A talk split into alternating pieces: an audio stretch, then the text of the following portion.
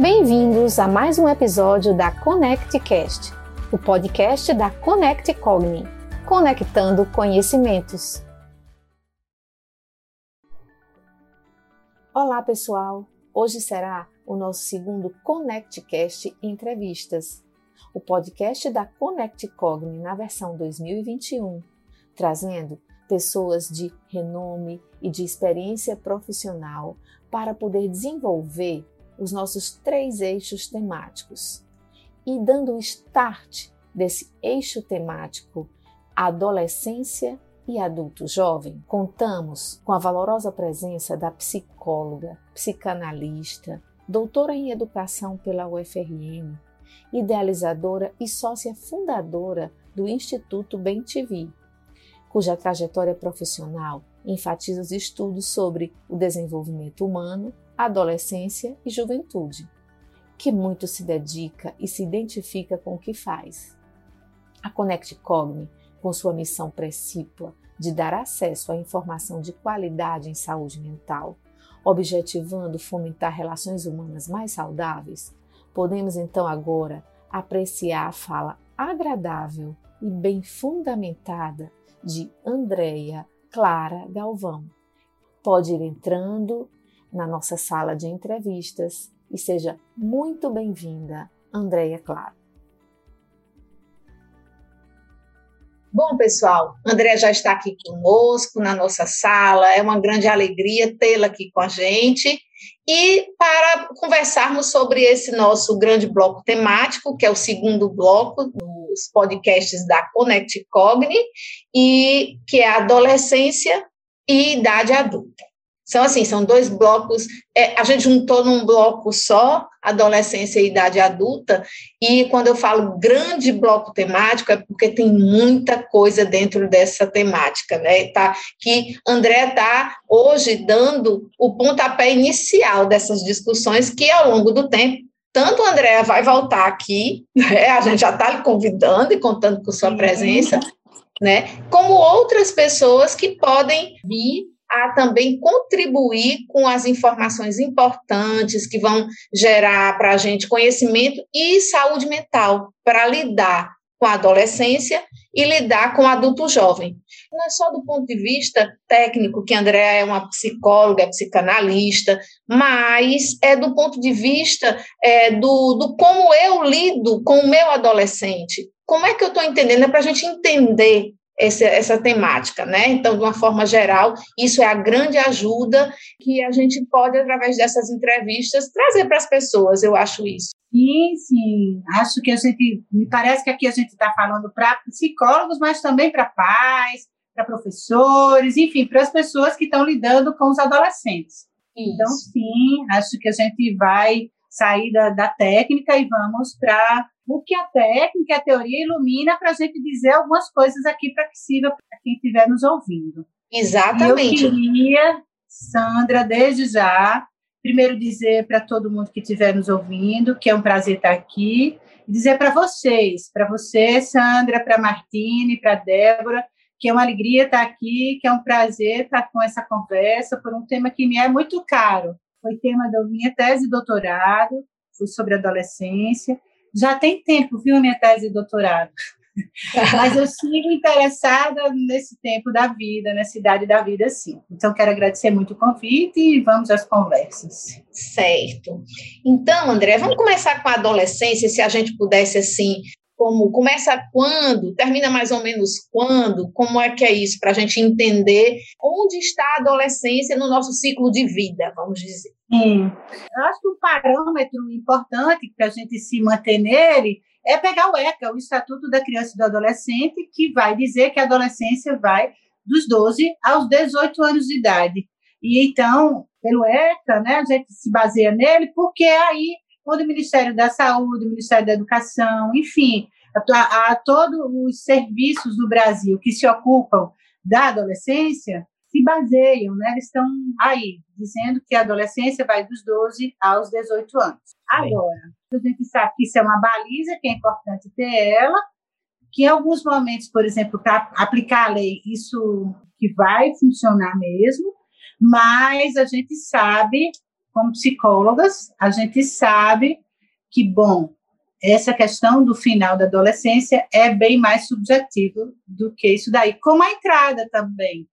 A entrada também, porque veja, pelo ECA, antes de completar 12 anos, você tem 11 anos e 11 meses, você ainda não é adolescente.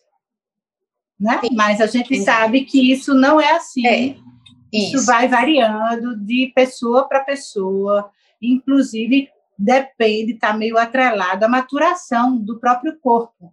Uhum, né? Muito é, bem. É. Então, a gente sabe que tem crianças que entram logo na questão da puberdade, entram cedo, uhum. e outras que se demoram mais, né? E aí a gente vai na coisa complexa, porque a gente pode pensar que o início da adolescência teria a ver com o início da puberdade. Mas aí a gente vai vendo, por exemplo, quando a puberdade é muito precoce, é, tipo, sei lá, nove anos que uma menina vai menstruar, então, até o corpo dela se transforma, até tem questões que vão empurrando ela para a adolescência, mas ela não pode não estar tá uma adolescente típica, porque ela tem nove anos de idade. Ao passo que, às vezes, tem uma menina que está, sei lá, com 14, 15 anos e ainda não menstruou. Sim. Mas, no entanto, ela pode já ter, já estar completamente dentro da adolescência, embora sofrendo aí por essas questões do atraso no corpo, ansiosa que chega essa marca do crescimento dela, da feminilidade dela, mas ela já pode ter entrado nas questões adolescentes, por conta da idade dela. Então, ah, veja como é relativo. É, maravilha, é, é, esse start que a gente deu é exatamente foi isso. Você trouxe, trouxe tanto conteúdo importante para nos fazer pensar sobre essa situação, né? Então, existe um parâmetro legal dos 12 aos 18, mas você trouxe a subjetividade, a relação da subjetividade com a questão biológica da puberdade, né? Que aí é subjetividade, é, como é que fica isso? A biologia já está acelerando e como é que está a minha cabeça, né? Os meus valores, o que é que é cobrado de mim, tem tudo isso. Porque, Sandra, eu penso que se tem uma contribuição importante que a psicologia pode dar para os outros campos do conhecimento, é poder falar o quanto a subjetividade, o quanto a emoção, a cognição, o entendimento, o sentimento, ele interfere na biologia, ou ele dialoga com a biologia. Sim. Então, tem as maturações do corpo, e as transformações corporais que vão acontecendo, mas nem sempre a subjetividade está em sintonia com isso. Ela uhum. é influenciada por isso, mas ela isso. não anda no mesmo ritmo que isso, que é a biologia. Então, a gente é esse ser complexo, né? Uhum. Esse ser de muitas nuances, onde nem sempre o biológico vai ser o que marca, o que define todas as coisas na gente. Exato, Mas exato. claro que somos biologia, então somos suscetíveis a tudo que tem a ver com o biológico, é, obviamente não é? E assim, essa não é a nossa alçada, mas ao mesmo tempo é, entender o sujeito como todo é importante, porque às vezes até as questões subjetivas, o que os comportamentos que me são é, cobrados na minha, no meu modo de viver ou no, no coletivo que eu vivo, podem fazer acelerar também as questões biológicas, né? Que são uhum. hereditárias e autônomas, mas que vão fazendo, né? Assim, eu, é, é, é, parece que eu forço o meu corpo. Todos nós sabemos. Ah, é aquela questão, o estresse que vai gerar estresse subjetivo, ele tem uma resposta fisiológica que vai desencadear uma série de modificações no meu corpo também. Assim como o que o meu coletivo me cobra, né? O que é que eu. Fundamental que você está trazendo, Sandra. Porque aí a gente pode pensar, por exemplo, na, nas comunidades onde, por exemplo, o apelo sexual, uma sexualidade mais ativa, uma sensualização grande, o quanto as crianças também amadurecem mais rápido nessa direção. Né? Exato. Quanto exato. sociedades que tendem a, a, ou comunidades que tendem a reprimir um pouco mais isso, quanto a gente vê atrasos isso. ou demoras mais em entrar nesse campo mais, por exemplo, sexualizado. Agora, obviamente que nada é regra absoluta. Você vai ver nessas sociedades que estimulam a sensualização, você pode ver algumas formações reativas e meninas ou meninos que se demoram a entrar nisso. Isso, ou exato. Contrário, é, comunidades que reprimem bastante essa questão e você vê alguns com a sexualidade bastante exacerbada, por exemplo. Exato, é. Exato. Isso que você está trazendo é para que a gente possa compreender o indivíduo, o sujeito. Então, né? O único, né? O ser, o ser humano único, né? Ele é um indivíduo. Ele responde ao coletivo, ele interage, mas ele é indivíduo. Então, ele não, não necessariamente no meio desse, desse agrupamento, todo mundo vai ser igual. Existem as Isso. pessoas, aliás, são todos diferentes, mas alguns respondem parecido. Eu gosto de lembrar, Sandra, que não é só a impressão digital de cada um que não tem outro igual. Olha. Mas o modo de estar na vida, de responder à vida, de sentir, de interpretar as coisas que acontecem, também é, pode ser, frequentemente é tão singular quanto a impressão digital. A impressão A gente digital. passa pelas mesmas experiências, por exemplo, a pandemia agora. Sim. E as formas de reação são diferentes. A gente vê, vai ver elementos comuns. Isso, né? isso. A gente vai Exato. ver elementos comuns, não como em alguns momentos uma certa tristeza, uma uhum. dificuldade com essa questão de não poder abraçar as pessoas, e não poder estar junto. Isso. Mas cada um vai ter forma particular de entrar nisso. Então, vai ter quem entre ansiedade, quem tem a crise do pânico, quem, não quem entre numa coisa meio depressiva e quem não passa por nada disso, assim, esteja é, atravessando de um modo mais tranquilo, uhum. se tem isso, é muito menos demorado. Então, formas particulares de reação aos mesmos fenômenos que estão para todos. Pois é, exatamente. E aí, André, vamos partir para uma discussão assim, o que que você verifica na prática, como sendo assim os grandes eixos, vamos dizer, de conflitos, ou dos sofrimentos psíquicos, ou das demandas que os adolescentes vivem, né? O que é que você tem visto na prática? Esse é o ponto um da pergunta. Eu vou dizer duas perguntas aqui, duas indagações importantes, mas a gente vai voltando, né? Então, esse ah. é um. Quais os grandes eixos de conflitos, de sofrimento, de demandas é uma pergunta. E a outra seria: e como é que eles estão conseguindo, vamos dizer assim, buscando é, condições de melhorar do ponto de vista de uma busca saudável, funcional? Como é que eles estão lidando com esses conflitos desse ponto de vista funcional e saudável? E como eles estão lidando com essas dificuldades de um ponto de vista, vamos dizer assim, não saudável, danoso, né? Que buscas são essas? E aí a gente pode entrar drogas, problemas com relação à pornografia na, na internet, essas coisas assim. É, é, é, um monte de coisa, tá tudo junto aí com a pergunta. Então, vou voltar primeiro, vamos voltar primeiro. Quais seriam os grandes conflitos, as grandes demandas ou os sofrimentos psíquicos que vivem os nossos adolescentes? na sua tá. opinião, na sua prática? Ô, Sandra, eu acho que para mim responder isso, eu vou começar a pensar um pouco o que seria a adolescência, o que é que está em pauta nesse, nessa idade da vida. Sim. É, e eu penso que uma questão central que está em pauta nessa idade da vida é que, bom, o corpo cresceu, tem os caracteres aí sexuais apareceram, de um homem, é um homem, é uma mulher, é uma jovem mulher, uma jo, jo, muito jovem mulher, uma muito, jo, muito jovem sim. rapaz, mas sim, já, já apareceram aí os caracteres, já, digamos assim, já estão em possibilidade, inclusive, de reprodução. Certo. Espera-se que não, né? Mas sim, uhum. biologicamente tem possibilidade. Sim. E aí, o que, é que acontece? O corpo cresceu, mas a cabeça, obviamente, que não se transforma assim tão rapidamente. Uhum. E aí, o que é que acontece? O corpo cresceu, ele precisa. Em psicanálise, a gente vai dizer que o adolescente vai mudar de causa. O que é isso, mudar de causa? Adorei, é que... adorei mudar de causa.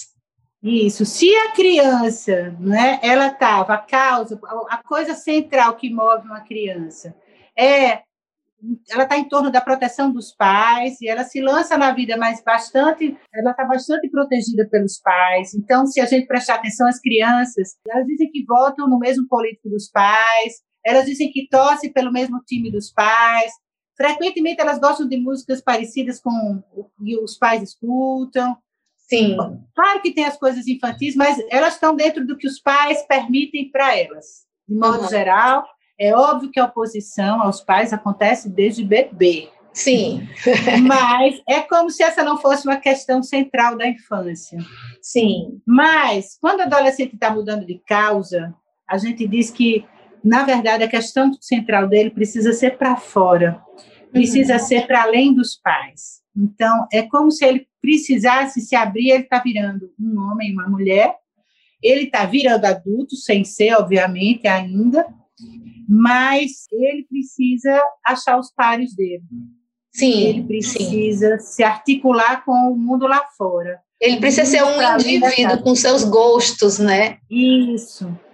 É óbvio que a criança vem nesse exercício, mas é como se aqui a causa, essa questão se acentuasse, virasse a causa, uma causa central, um motivo pelo, pelo qual eles vão se ligar na vida, se articular mais na vida. Eles eles Por isso que as relações com os pais ou com as figuras de autoridade fica bem difícil, né? Ficam bem difíceis, isso, porque isso. Aquela, aquela pessoa não está mais tão igual ao que eu gostaria, como eu sou. Ela está com suas questões aí em pauta, né? Está em causa, né? Para si mesma. E aí, justamente, como é que eu me afirmo para os meus pares se eu tiver muito grudada nos meus pais? Como é que eu vou me afirmar para os meus pares se eles estão lá tentando se, se havendo com as questões das conquistas entre amigos, né? Isso. Como é que conquista amizades, mas entre os, as paqueras, os amores, os flertes, como é que se eu ficar só muito obediente aos meus pais? Sim. Então o adolescente vai vive esse conflito entre ainda está bastante dependente dos pais, e, por outro lado, buscar a autonomia, que, na verdade, essa autonomia a gente sabe que leva um bom tempo para ser construída, mas ele não sabe. Então, ele se lança, e uma das, acho que uma das coisas centrais que acontece com o adolescente é a falta de medidas.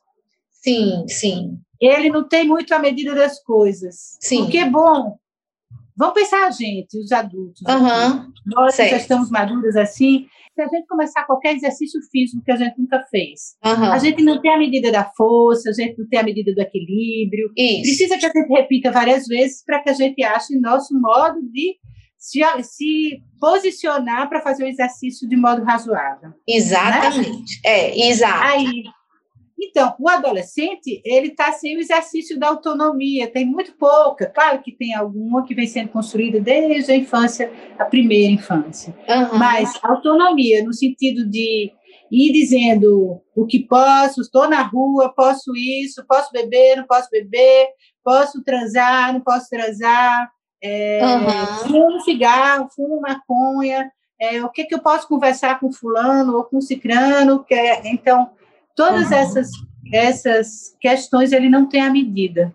Sim. E aí, o que é que a gente vai encontrando? Hum. Primeiro, acho que a gente poderia categorizar os adolescentes em dois modelos. Certo, ótimo. É claro que isso daqui não vai dar conta de, do, do adolescente, do pai que está me escutando necessariamente. Certo. Mas, eu, mas mesmo assim. Mas são dois grupos, é, até para a gente entender. Podem ter diversos subgrupos, mas são dois grupos é, grandes aí. Dois é. grupos grandes. Eu penso é. que vai ter aqueles que se lançam com toda a força e querem a rua e querem e começam a beber muito e bom e usam drogas e namoram muito e aqueles que se protegem e aí não querem sair de casa, estão ilhados assim, estão muito quietos.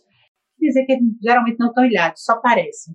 É. Mas enfim, estão protegidos, estão se protegendo. Os pais dizem: mas esse menino não sai do quarto, mas esse menino não sai de casa eu fico empurrando ele para sair, ele não quer. Uhum. E outros pais que dizem, eu não sei mais o que fazer, porque ele não para mais, porque ele Vive não na rua. porque ele está aprontando todos, estou enlouquecendo. Então, a gente vê esses dois extremos frequentemente. É, é claro que no meio desses dois extremos, tem os que estão ali oscilando entre uma posição e outra. Mas eu acho que são duas posições que, que o adolescente ocupa, entre se lançar muito ou se proteger muito. E aí tem aqueles que namoram e ficam com não sei quantas pessoas mesmo, numa mesma noite, por exemplo, e tem outros que não conseguem ficar com ninguém, aliás, nem saem.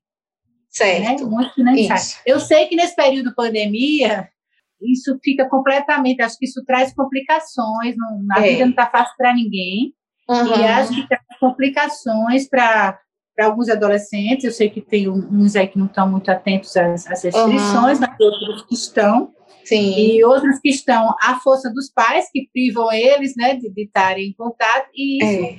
não é simples, né? Sim, não é simples, é não é simples. Muito é. complexo, porque, de fato, é para que os, adolescentes, os adolescentes precisam ir para o mundo. Sei. Claro que eles precisam ir para o mundo, sob tutela, é, né? Isso. Mas eles isso. precisam ir para o mundo. Isso. Também não estou dizendo que se contrarie todas as regras, uhum. é, mas, bom, eu estou falando da adolescência do modo geral, e aí talvez a gente possa abrir um espaço para pensar adolescência e pandemia.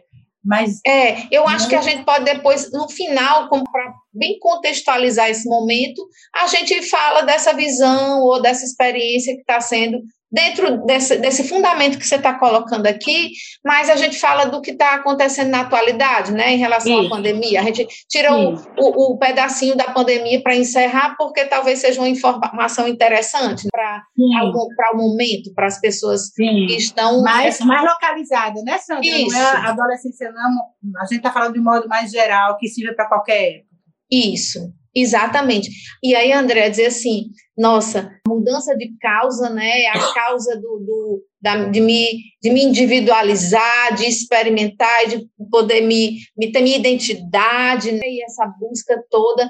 Que coisa, que empreendimento na vida, né? Que coisa Sim. cheia de, de condições maravilhosas e de dificuldades. Porque é, é, eu estou me lembrando, e você deve se lembrar, eu nem me lembro o autor, mas existia um livro nosso antigo, da graduação, que dizia assim: adolescência era turbulência e não sei o que mais, o título do livro, eu me esqueci uhum. agora, mas turbulência. E é, e, e é assim, é um momento, quando a gente fala essa turbulência, é essa grande modificação, é essa grande causa que está na vida do indivíduo naquela fase. E aí eu fiquei tantas informações ricas, né, é, que você trouxe para a gente agora, de reflexão já para o lado dos pais, que também está tá passando por esse momento junto, mas de repente acha que precisa tomar outras medidas, ou por não entender que essas suas informações são, são riquíssimas nesse sentido, de dar informação para que o pai possa repensar o que você falou em respeito de poder tutelar um pouco, né, de dar essa,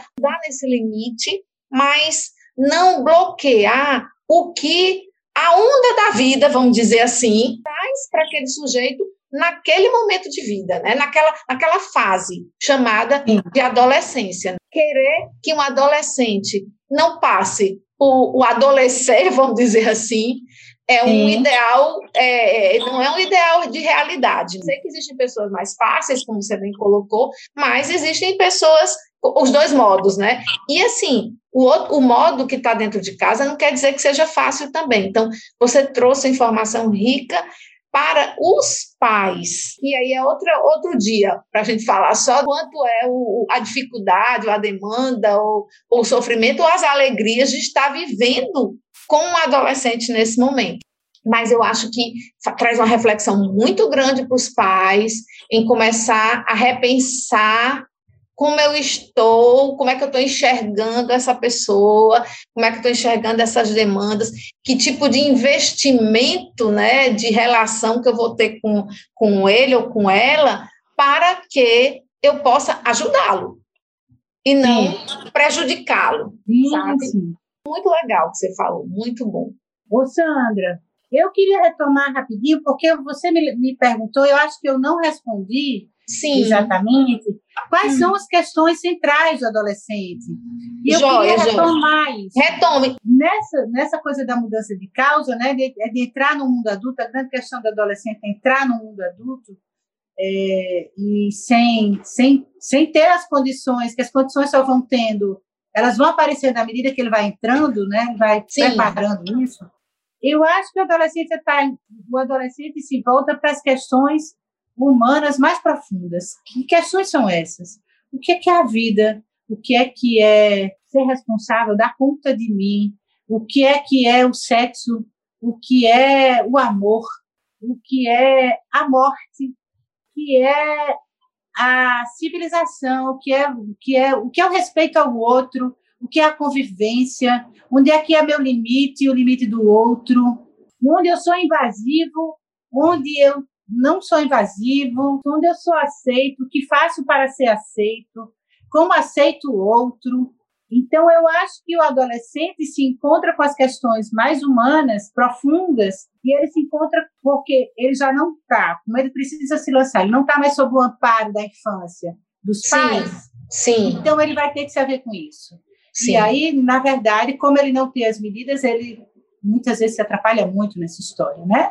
Uhum. E você vai ver os extremos, assim, da, onde um adolescente pode ser extremamente violento com o outro, com os pais. Você vai ver outros extremos no sentido do que o adolescente não sabe se defender, que ele, quando vai para a rua, ele, ele primeiro, ou ele fica em pânico, com medo, as fobias sociais que aparecem, porque ele se sente indefeso, ou é, ele se, se junta, frequente que ele se junte a outros, e essa, essa junção pode ser muito interessante, daí pode surgir grandes amizades, Uhum. ou podem surgir relações onde um começa a abusar né, do outro que, que não, não, se- não se impõe, que não fala por si. Então, daí muitas questões podem ir surgindo.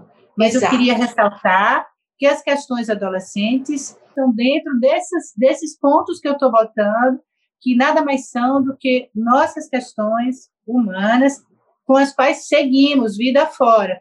Só que um pouco mais, digamos assim, que já estamos treinados no exercício, a gente se atrapalha de vez em quando, mas é mais fácil para a gente retomar algumas linhas, ou mesmo empreender algumas mudanças que a gente acha que deve fazer, né? Pois é, maravilha pontuar isso tudo, porque assim, são as que você colocou, são as questões da vida. A criança vive isso do modo dela, e o adolescente, que a gente está em foco aqui, é, a- é com essa peculiaridade de que eu agora estou, eh, eu estou ficando autônomo, é cobrado, se define isso, e ele faz parte dessa onda de vida que vai, mas que continua. Tanto que quando você estava falando, eu já estava lembrando do nosso outro aspecto aqui, que é o adulto jovem. Você falando, eu Ah. disse, nossa, também já estou lembrando do adulto jovem, porque um detalhe que quando a gente tiver nele, eu vou colocar para você, me lembrar e coloco para você. Mas é isso, na, na idade é, madura, né, no envelhecimento, tudo isso vai estar, só que do seu E a modo. adolescência é uma espécie de tempo de crise, digamos assim, onde tudo crise no sentido mais amplo da palavra, no sentido mais etimológico, crise Uhum. no sentido de agudez, no Certo. tempo em que as coisas se tornam agudas, né? Perfeito. sentido. Essas Perfeito. questões se tornam agudas. Mas eu acho que a gente deveria falar, que eu deveria falar, não sei, me ajude, Ah, se é isso, se você me, me pediu para falar para os pais. Mas eu acho que a É. sua fala, eu acho que a sua fala também pega, mas se tiver, a gente já está tanto pano para manga para esse pensamento, pai, para, reflete um pouco, olha o que está acontecendo com essa criatura aqui do seu lado. Tá Isso. entendendo? Tá, a gente já está trazendo um pouco, mas o que vem à sua mente agora me interessa muito. Diga aí o que, é que você Ah. ia falar sobre os pais. Então, porque eu acho que a relação pai e filho, mãe e filho, é uma relação que, como toda relação, tem dois polos.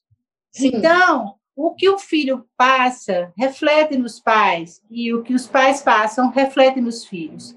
A gente, às vezes, tem a ideia de que os pais, porque são adultos, estão ali sabendo o que devem fazer, estão orientados, e tem, assim, tem menos conflitos, e que o conflito está no adolescente. Mas tem um psicanalista chamado Françoise Doutor, sim. e ela é uma mulher muito interessante, Uhum. que diz coisas muito interessantes. E ela propõe, ela está baseada num filósofo chamado Rousseau. Sim, Rousseau vai dizer, ele escreve aquele, aquele livro O Emílio, sim. e ele vai dizer que a adolescência é o segundo nascimento. Certo. Então, o doutor vai levar isso mais fortemente e vai dizer: a adolescência é o tempo de nascer para o mundo. O bebê nasce para os pais e para a família. O adolescente precisa nascer para o mundo. Ótimo. Acontece que todo nascimento pede um parto. Sim, E aí, o parto pede trabalho de parto. Sim. E pede uma saída. Né? Uhum. Então, é claro que os pais estão vivendo várias coisas. Se o filho precisa fazer uma espécie de luto pelos pais da infância e poder ir conquistando os pais da adolescência, os pais precisam fazer uma espécie de luto pelo filho, criança que está se indo, pelo filho adolescente que está chegando. Isso, exato. Sem falar que a adolescência dos filhos vão mostrando para os próprios pais o seu próprio envelhecimento, o seu próprio amadurecimento. Isso. Então, isso. às vezes, para os pais, é muito difícil deixar que esse filho nasça para o mundo. Verdade. E aí, eles oscilam também entre dois extremos. Ou acham que vão soltar, porque já que está grande, se vira. Uhum. Ou fazem um processo inverso, eles seguram. Sim. Eles não deixam sair. Sim. Eles não deixam exercícios quase nenhum de autonomia. Bom, e aí, o doutor vai dizer, para a parturiente que pariu seus bebês, seu bebê, ah. é, existe todo um serviço de saúde, todo um amparo no social. Cuida dessa mulher que acabou de parir. É o que a gente chama de resguardo, né? Sim, a gente tem sei. cuidado com as mães ou com, com os pais. É verdade. Mas ele, ela diz que a gente não cuida dos pais que estão precisando deixar nascer seus adolescentes. Por isso que é importante falar para eles que, assim, é um tempo, claro, que traz dificuldades, mas é um tempo de aprender enormemente. A gente não termina de aprender na vida, né, Sandra? A gente sabe disso. Isso, exatamente. Exato. Nós, a vida é o, é o eterno aprendizado a cada dia. Hum. Não dá para dizer que ah, eu já sei de tudo. No outro dia você se depara com uma situação que você sabe alguma coisa dela, porque a jornada da vida faz você ter sua bagagem, né? Mas você não sabe tudo. Então você Sim. vai aprender. E aparece um inusitado. É. Como nunca ter visto esse filho fazendo certas reivindicações. Exato, exatamente, exatamente. Você falando aí, foi uma coisa tão interessante. Me veio à mente dizer assim: nossa, André, vamos fazer uma escola de paz. Vamos fazer é uma, ideia, olha de aí, paz. se tiver aí sempre disponibilidade, eu acho Pois que é, uma é. ideia. Que coisa boa, Nossa. porque né, é, o, é o grande momento desse entendimento dessa situação. Você falou sobre os fundamentos e os filósofos e da psicanálise, mas eu acredito que é uma visão que a gente precisa ter enquanto profissional é, da saúde, enquanto psicólogo, é, acho que é a visão de, de vida, né? E que a Uhum. gente precisa, enquanto qualquer abordagem que a gente trabalha, a gente precisa, na compreensão dessas fases, entender que é justamente isso. É um poder, vai haver, vai haver um, investimento, vai haver, pode haver dor, mas é como eu vivo essa dor, eu preciso saber que vai existir. Mas é como eu vivo, é que vai, vamos dizer assim, fazer com que eu viva isso com sofrimento ou com dificuldade, que eu vivo essa situação, né? E aí eu acho que aqui a gente também, para os pais, a gente tem dois grandes blocos. Sim, A Certo. gente vai ter um bloco desses que tentam segurar, que viram um tanto quanto invasores e meio aprisionadores, e vai ter aqueles outros que abandonam a criança. isso, E isso. eu acho que o que está no meio, que a palavra-chave, é claro que cada pai vai fazer isso a partir do seu estilo, de suas Uhum. concepções de vida, cada pai, cada mãe. É. É, mas existe, a lei, por exemplo, deixa claro, é um tempo de tutela. E Uhum. tutelar não é decidir por, mas é Sim. Perfeito que você falou. Inclusive, eu quero só colocar aqui que na, quando a gente estava falando aqui, quando a gente estava falando exatamente do período do, do parto, do se preparar para um parto, né? Infância, na, quando o bebê nasce e da adolescência, começou um som aqui de alerta, né, no, no ambiente aqui fora, que eu tenho certeza que saiu na gravação. Então, que possa ser aproveitado nesse momento para dizer assim, olha o alerta, né, esse som que eu, eu acredito que vai sair na gravação, uma buzina alertando, paz, alerta, olha o que significa isso, é parto, pode gerar um pouco de dor na situação, mas que não quer dizer que vai ser algo que vai ser danoso. É investimento de vida. Isso, Sandra. E aí, eu queria aproveitar essa coisa do parto que você voltou para ela, e eu queria pensar em duas expressões que a gente usa. aliás, umas, duas. Certo. As expressões são, quando a gente tem, quando uma mulher tem um filho, a gente diz, ela deu à luz um filho. Sim. E eu queria pensar sobre essa expressão, deu à luz um filho. Eu queria, a gente está só conversando, não tem nada de imagem, mas eu queria que a gente pensasse essa expressão, dar à luz um filho, se esse A for craseado, é dar para a luz um filho. Sim. Ou se a gente tirar a crase e dar à luz a um, a um filho, é entregar para o filho a luz. Certo, muito bem. Tá? Então veja que é disso que se trata. Entregar o filho para a luz, entregar o filho para o mundo, entregar o filho para o sol, para lá fora. Sim, né? sim. E, na verdade, o quanto isso é bonito. Isso. Porque senão é as trevas, é a escuridão. É verdade, é verdade. Exato. Né?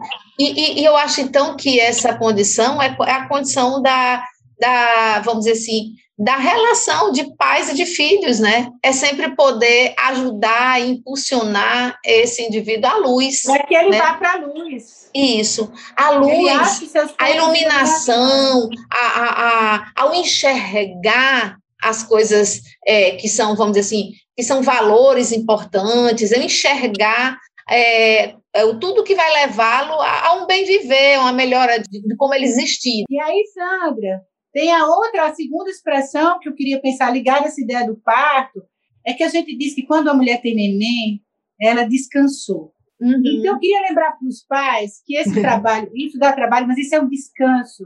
E aí, essa, esse menino que está indo se interessando por mais coisas, que bom. Inclusive, a gente está falando do sexo, da droga, a gente está falando do amor, mas a gente também tem que falar, por exemplo, eles vão se interessando por vários campos da ciência, vários campos do saber, eles vão se enganchando Isso. nessas coisas. Isso é maravilhoso. Isso, eles vão ter nas buscas dele, as suas buscas, né? Por ideias, por, por é, ideais de, de é. solidariedade, tem muitos que se engajam nisso, na questão Isso. da religiosidade.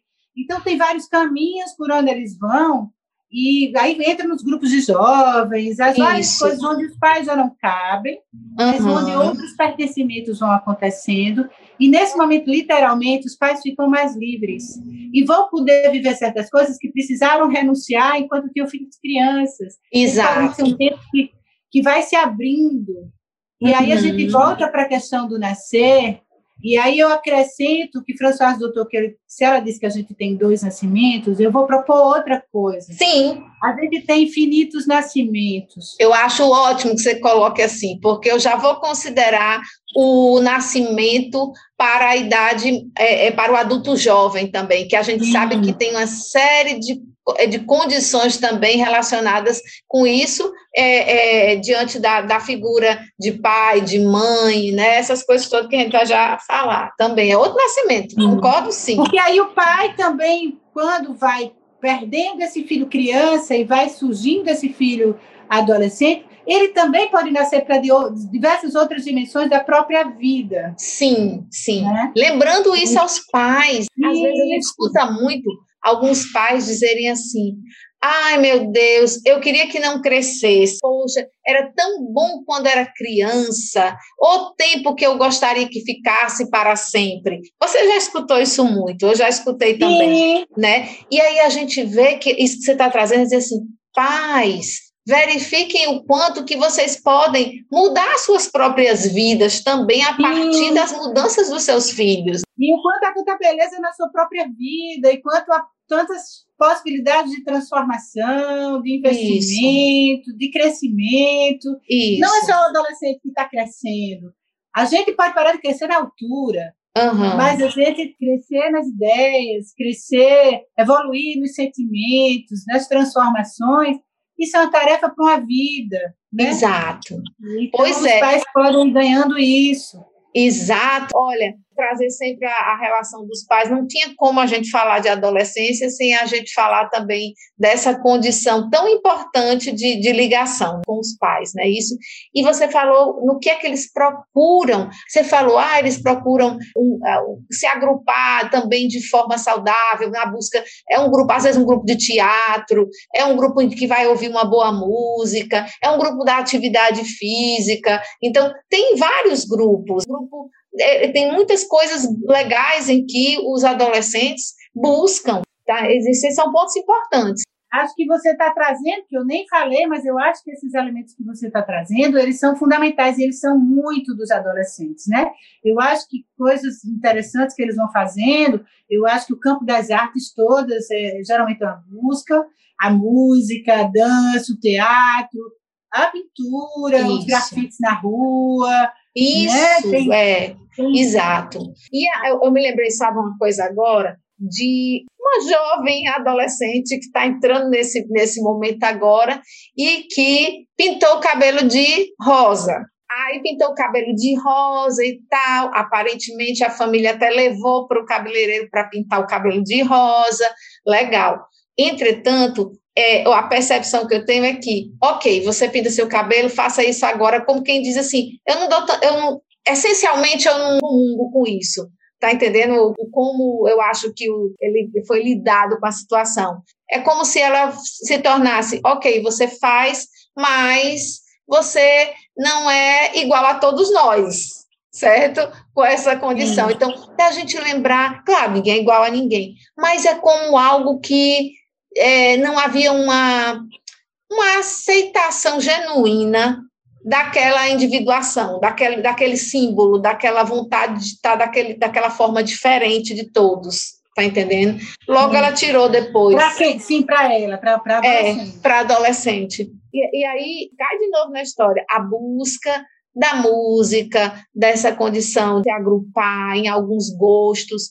Às vezes são gostos super legais, super saudáveis, mas não comungam, não são iguais aos gostos dos pais certo? Isso. E aí é um, é um viésinho que a gente precisa entender, pai, mãe, de que é, é, preciso dizer assim, ok, é o seu gosto, tá ótimo, mas o meu é diferente. E não que a gente queira que, a, que ele mude ou critique, ou toda vida que escute vá, vá ter uma posição de crítica, né, assim, de desvalor, né, da situação. Isso é um, um viésinho importante nessa questão. Concordo com você. Eu queria retomar a coisa do cabelo rosa. Sim. a gente pensar um pouco mais, porque eu acho que é bem legal esse exemplo. Veja, além de ele estar tá mudando de causa, ele está mudando de identidade, você falou disso, aí ele está construindo a identidade, e, na verdade, ele se estranha, a gente estranha a mudança de corpo, aquele menino que era bem pequenininho se tirou, sei lá, está diferente, eles ficam diferentes, a voz está diferente, Sim. os modos de expressão estão diferentes, os gestos estão diferentes, a forma do corpo está diferente. E ele, na verdade, também tem uma, uma outra psicanalista chamada Manoni, ela diz o seguinte: o que acontece com os adolescentes são, ela, ela vai dar dois exemplos. Ela vai dizer que parece que o adolescente usa roupas emprestadas que não são deles. Uhum. O modo como ele se veste, aí esse cabelo, tenta o cabelo rosa, daqui a pouco não dá certo o cabelo rosa. Ele está tentando achar é um modo onde ele se encontre na própria é, versão nova do seu próprio corpo. Sim, que legal, que legal isso que você está colocando. E por outro lado, além dele estar tá tentando harmonizar essa versão nova de si enquanto imagem, enquanto corpo, ele também tenta se emparelhar os iguais, os outros que são uhum. os pares dele. Isso. E aí, como acontece com todo humano, a gente precisa de pares mas a gente vai ter que achar o nosso próprio modo de parecer sendo a gente mesmo. Verdade, né? maravilha isso. E, é, e, como eles não têm medidas, por isso eles vão, às vezes, tão rapidamente, pinta o cabelo, daqui a pouco muda. Isso. Né? E eles ficam numa experimentação, às vezes angustiante para eles mesmos, ou para quem está perto, uhum. né? E aí eu acho que, bom, aqui cabe tutela de novo, né? Um certo acompanhamento, uma certa conversa. A experimentação, eu acho que ela vai acontecer, né? Uhum. Eu acho que não tem muito como não acontecer para alguns. Sim. Eles vão mesmo, precisam se ver de outros modos, porque uhum. é como se tivesse uma necessidade de poder se literalmente se ver, por isso que eles interferem na imagem. Por isso, para compreender, digamos assim, agora eu vou, vou para a psicologia da Gestalt, para compreender a própria Gestalt. A própria é, o seu todo, a sua forma total, é. Que forma Exato. é essa que eu tenho agora? E como interferir nela, e como algo de mim Sim. Isso que sou eu. Exato. Vamos dizer quem sou eu, minha personalidade, meu estilo, como eu assumo o meu estilo. É, olha que experimentação. Olha, foi maravilhoso é, escutar, André, porque a gente vai lidar e quem está ouvindo vai poder lidar muito melhor, de uma certa forma menos catastrofizante, aceitando o outro no seu experimento. Sim. Evidentemente, você está dizendo tutelado. O tutelado não é que volte do meu jeito, para ser do meu jeito, mas é, como você falou, como o adolescente tende ao exagero, é para que ele não é, passe daquela situação de experimentação para algo que possa lhe prejudicar, né? Vamos Isso. Dizer. Porque aí a gente pode pensar, por exemplo, pintou o cabelo rosa, já não gostou, e aí quer pintar de outra cor. Peraí, antes de fazer isso, vamos pensar aqui, vamos, vamos. E aí eu acho que é que a gente, se por um lado ele está indo para interferir na imagem, isso é necessário, mas por outro, aí a gente pode ir para uma dimensão mais simbólica. Que tal você se pensar aqui? Que tal você simular, sei lá, veja fotos, você é assim, você é assado, isso. antes de você realmente fazer, pôr em ato isso, uhum. né? Que tal é. pensar, que tal conversar, que tal refletir antes de pôr em ato? Então, isso. Então, acho que são mediações que às vezes podem sendo feitas que que vão fazendo uma diferença. Exatamente. Que é um de acompanhar o adolescente, né? Pois é, e lidar melhor com, essa, com esse experimento explícito que a gente está enxergando tanto. Cabelos Sim. rosas, cabelo lilás, cabelo verde, tudo que possa existir, tipo de vestir, modo de, às vezes, de falar, alguma, alguma expressão que começa a usar. Então, tudo isso, isso é esse experimento.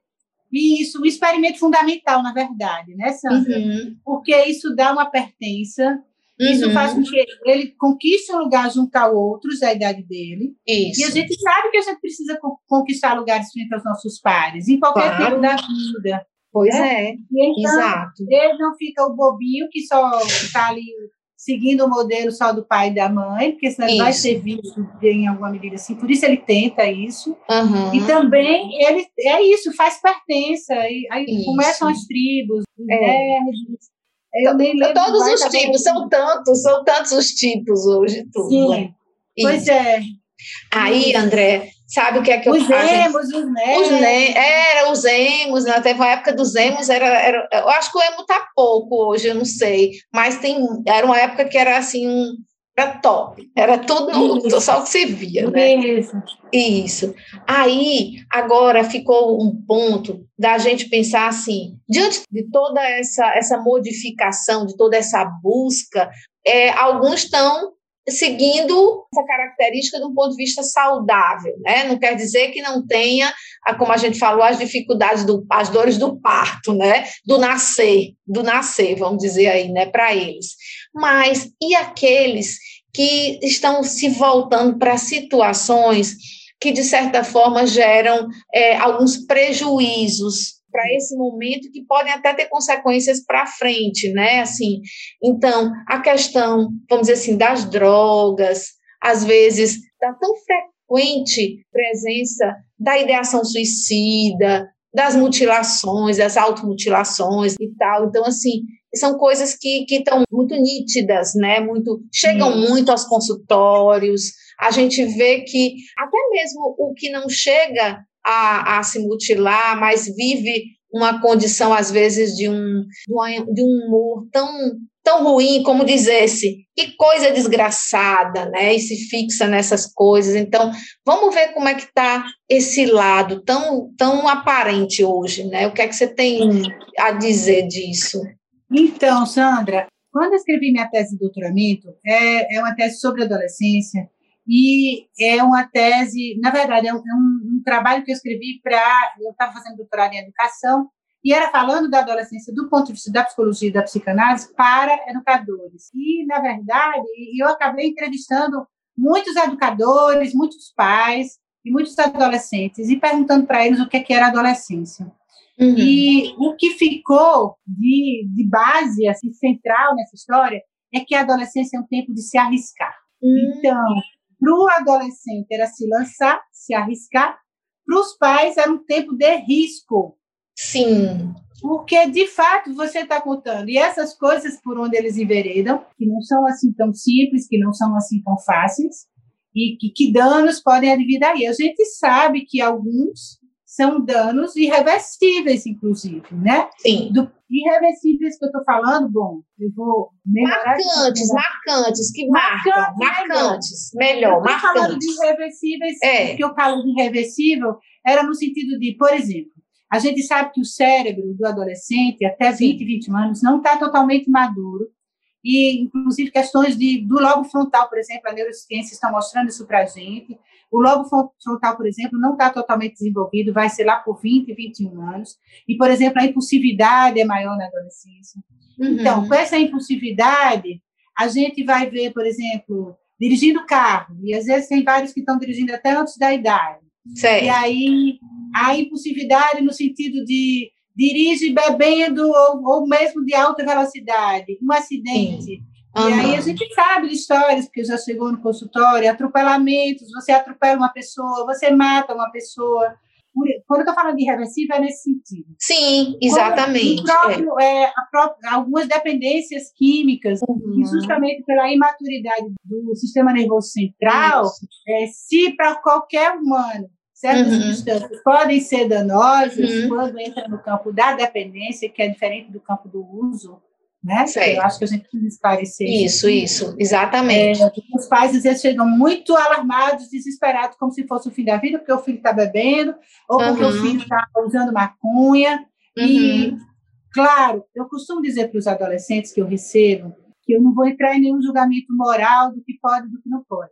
Mas Sei. eu costumo sublinhar que a mente deles, como a de qualquer humano, pode atingir qualquer, qualquer estágio é, imaginativo, de alegria, de ampliação da visão das coisas, sem substância sem alguma. substância alguma. Exato. E quanto exato. mais a gente Muito acha bem. que a gente precisa de substância para chegar nesse ponto, uhum. menos a gente exercita a capacidade da mente fazer isso por si. Muito bom, exatamente. E também falo para eles de que se para qualquer humano deixar de exercitar isso é um risco, porque a gente vai meio que atrofiando a potência que existe em nós. Uhum. É, por outro lado, para eles é ainda mais perigoso, porque eles têm um cérebro imaturo e essas substâncias vão ainda trazer mais danos para o cérebro. Isso, exato. Então, uma das coisas, às vezes, que fica irreversível é o tipo de droga muito danosa uhum. e que aí causa, a gente vai vendo mortes, e às vezes assim o uso dessas substâncias gerando mais depressão e dessa depressão tentativas de suicídio exitosas, por exemplo. Uhum, o irreversível que eu estava tentando falar era nesse sentido. Exatamente. Eu quis sublinhar e gostei do seu marcante, porque também acho que nós, psicólogos, psicólogos, eu sou melhorar psicólogos, psicólogas. Uhum, é, eu acho que temos uma característica, né? Eu acho que somos otimistas em alguma medida e a gente sempre acredita, a gente sempre aposta na capacidade de reversibilidade ou de transformação ou do que não pode ser reversível, justo, do que pode ser daqui para frente diferente, transformado. É. Então, eu gosto de frisar isso, né? Eu acho que Exato. só tem jeito para quem morreu. E aí eu estou falando do ponto de vista que não tem nada a ver com a espiritualidade. É verdade. É, tem, é. Aí deixa esse campo para outras. É, outro, outro tema, é outro é, tema. É. Mas para nós, assim, só não vai ter jeito se, se tu estiver morto, porque senão, é. Na hora que tem alguém que, tá, que chega para a gente, está disponível para. está falando do seu sofrimento e quer dar um jeito nisso, e transformar isso, então tem jeito, né? Tem jeito. Isso, tem jeito, tem jeito. É, o, o que. O que é, é, foi, ficou muito claro, acho que ficou bem, bem explicativo toda essa questão do dano, né? De um dano que pode ter uma certa irreversibilidade, até com é, o aumento, como você falou, da intensidade do sentimento de tristeza, que chega a uma depressão, que vai levar o indivíduo a acabar com tentativa exitosa de suicídio, né? E por exemplo, que pode, né? Pois é, por exemplo, isso é um grande dano. Existem os danos, como você falou, no que pode gerar de prejuízo para o funcionamento cerebral. Então, existe esse dano também, e pode ser irreversível em algum aspecto, mas quando a gente considera essa condição que é geradora de, de transformação do ser humano, que a partir do como eu estou, eu posso fazer alguma coisa. Sim. Muitas vezes eu não vou ser o que eu era, mas eu posso ser Sim. muito melhor com o que eu tenho. Sim, também. exato. É isso? Exato. Então, para que a gente entenda que não estamos fugindo da realidade, nós psicólogos sabemos que o dano existe, mas a gente acredita que apesar dele a gente pode gerar alguma coisa, né, de, de transformação, de melhora, para que possa se, se, seguir, sabe? Então, mas, mas foi muito legal o que você colocou sobre é uma realidade, precisamos entender o que é que acontece realmente quando a gente vê que o indivíduo está usando essa droga nessa fase da vida, com essa substância, o que é que vai levando. E Isso. quando ele se fecha nessas emoções mais down, né, e que aí isso vai também é, prejudicando de alguma forma, gerando até um, uma possibilidade muito, vamos dizer assim, que a gente não gostaria, que seria o acabar com a, com a sua própria vida, né? Isso, mas eu acho que a gente também poderia falar um pouco mais aqui, que é a questão das automutilações, que é a questão, eu acho que a gente pode falar das fobias sociais, que é a questão. O que mais você falou? Você falou Foi. de É, falou... Nós falamos da, da, das drogas, da ação suicida, fobias sociais, isso tudo a gente está apontando como sendo a busca para lidar com essa dificuldade que é o adolescer, né? Vamos dizer assim. Sim, não queria nem dizer, não é dificuldade, peculiaridade dessa onda que é o adolescer. Com essa tarefa, com essa tarefa de vida, de vida né? Isso. Isso. E aí a gente está tocando, tocou nesse ponto da droga. Você falou tantas coisas é, que ampliaram é, esse olhar, porque não dá para a gente falar tudo num dia só, né?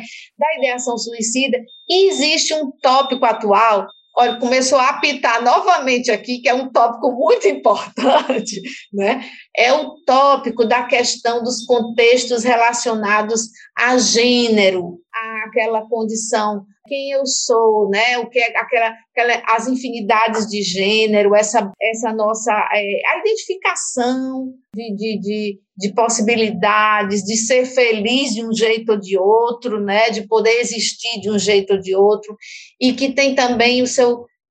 Isso já é uma, um ponto. E a outra questão é como os pais lidam com essa situação, né?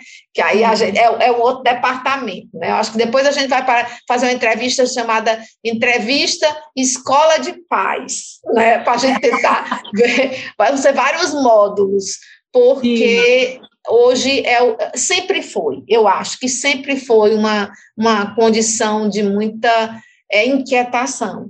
Mas hoje existe é, uma está tudo muito mais é, nítido, explícito, e eu acho isso é legal, isso é bom, mas não deixa de correr junto com as quietações do sujeito que está vivendo isso e Angústia as angústias e com as dificuldades do, vamos dizer assim, do, dos pais em relação a, a, olhar essa pessoa, a aceitar essa pessoa. Então, eu acho que o bloco agora da gente, nessa questão que faltou, que a gente pensou, era a questão do contexto relacionado a gêneros. É, veja, eu acho que essa é uma questão.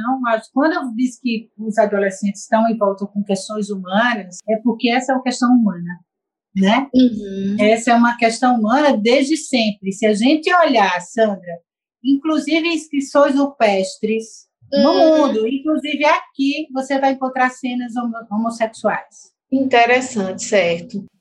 Posso até depois passar para você, mas enfim. Uhum. Tá, certo. É, trabalho com essas pesquisas e sim, já, já pude ver isso, porque me interessa muito por artes. Sim. É, então, se você for pensar já um pouco mais à frente, mas na, na Grécia, né? se você for pensar os filósofos, se você for pensar Platão, a homossexualidade naquele tempo era para. Ela, ela tinha espaço livre para os nobres, os filósofos, por exemplo, para uma elite. Uhum. Ou seja, na verdade, o que eu estou dizendo é que a homossexualidade, a bissexualidade, a transexualidade, os vários nomes que a gente vai dando para isso, são posições subjetivas frente à condição de seres sexuados que nós somos. E sempre existiram. A uhum. gente pensa, ah, mas isso é agora, esse mundo está perdido. Porque isso é... Não, não. Como é que o mundo não está perdido? Eu realmente não acredito que o mundo seja perdido. Uhum. E eu acho que isso não é nada de perdição. Né? Okay. Ao contrário. eu acredito que em alguns momentos são modos do, do sujeito se encontrar. Uhum. Né? E, Sim. e que, na verdade, não a repressão no mundo que vai dar conta disso. Uhum. O que a gente consegue com a repressão é um monte de sujeitos, um monte de pessoas que vão estar sem poder dar espaço para verdades fundamentais dela, e isso todos nós pagamos um preço. É verdade. Quando tem pessoas que não têm como dar espaço para o que elas são, elas vão se tornar amargas, difíceis, ou tristes, defensivas, exageradamente defensivas, e, bom, a gente vai se encontrar com essas pessoas por aí, e elas estão aí na defensiva, são pessoas às vezes difíceis de chegar, às vezes vão se tornando Isso. pessoas até de difíceis tratos, porque elas não conseguem dar, encontrar espaço para serem porque é verdade. São. Exato. Então eu acho que a gente tem que nós como sociedade já avançamos muito, mas isso precisa ser repensado. Eu acho que todo psicólogo, acho dificilmente um psicólogo não vai pensar assim. É verdade. Porque a gente escuta o sofrimento das pessoas que não encontram espaço para serem quem são. Uhum. Isso. E a gente pensa que sexualidade é uma coisa pouca, mas para ter uma noção, Sandra, se você anunciar o podcast e as pessoas nem souberem quem eu sou, mas uhum. na hora que está lá Sandra e Andréia, vão supor que tem duas mulheres. Certo. Só pelo nome. Para você ver como sexualidade aparece na estrutura da língua, está em tudo. Isso. E aí vão dizer são duas psicólogas. Uhum. Agora tem psicólogas, estamos falando de sexo. Olha aí, é verdade. A gente pensa que falar de sexo, a gente tem pudor de falar de sexo. Falar de sexo, a gente fala toda hora. Uhum. A gente não nota, mas a gente fala. Quando Sim. a gente está falando de uma mãe, de um pai, a gente está falando de sexo. Uhum. Né? Sim. Então a gente tem que ter mais tranquilidade de falar desse aspecto da vida que é tão nobre e tão digno quanto qualquer um outro. Exato. feitos seres sexuais. Quem estiver pensando do ponto de vista religioso, religioso somos feitos, para quem acredita numa criatura que nos criou, então Isso. então fomos feitos por ele como seres sexuais. Uhum. Né? Isso. Agora, o que é que acontece é que, como temos uma dupla dimensão funcionando na gente, que a gente está falando desde o início, uhum. a gente, por exemplo, que às vezes o corpo amadurece e a criança menstrua aos nove anos, mas a cabecinha dela não consegue acompanhar e não vira adolescente. Okay. Ou tem uma outra que já está até com peito, já está grandona, já está totalmente adolescente, tem 15 anos, mas a menstruação não desceu. Uhum. E é o quanto ela pode sofrer por isso. Isso é um pequeno exemplo de quanto anatomia e subjetividade não andam sempre juntos. Certo. Esse exemplo está falando de atrasos. Mas, uhum. em alguns casos, em relação ao modo como eu me sinto, do ponto de vista do masculino, do feminino, ou de qualquer outra posição que possa existir aí, é, de qualquer misturas nisso que a gente possa ir encontrando, essas posições, elas nem sempre coincidem com a anatomia. Sim. Devo dizer que para a maioria vai coincidir, Uhum. A maioria vai coincidir, né? Uhum. E devo, okay. devo dizer que, assim, eu, eu diria para os pais, porque muitos pais têm medo de que ah, ele vai ficar assim por influência da sociedade, por influência. Não, não vai ficar assim por influência de ninguém, porque isso é um processo interno, é um processo de formação, a formação da identidade passa pela identidade sexual. Exato, olha aí, e claro, é, é, ninguém pode, ah, eu vou é, ter meus gostos musicais, vou começar a pensar determinada coisa, aí depois eu penso a minha sexualidade como comportamento à parte, né? Então, tudo Eu é escolho, a, gente é. até diz, a gente até fala de escolha, né? Escolha sexual, escolha, nos, pra, pelo menos para os psicanalistas, escolha no sentido inconsciente. Uhum. A gente não escolhe ser heterossexual, quando você vê, você é. Mas Exato. isso vai seguir para outras situações frente é. ao sexo. É, é, André, eu escutei uma vez e eu achei muito interessante. A menina me falou assim: a minha é, identidade sexual não é uma questão de escolha. Ela falou como algo que é tão de dentro, né?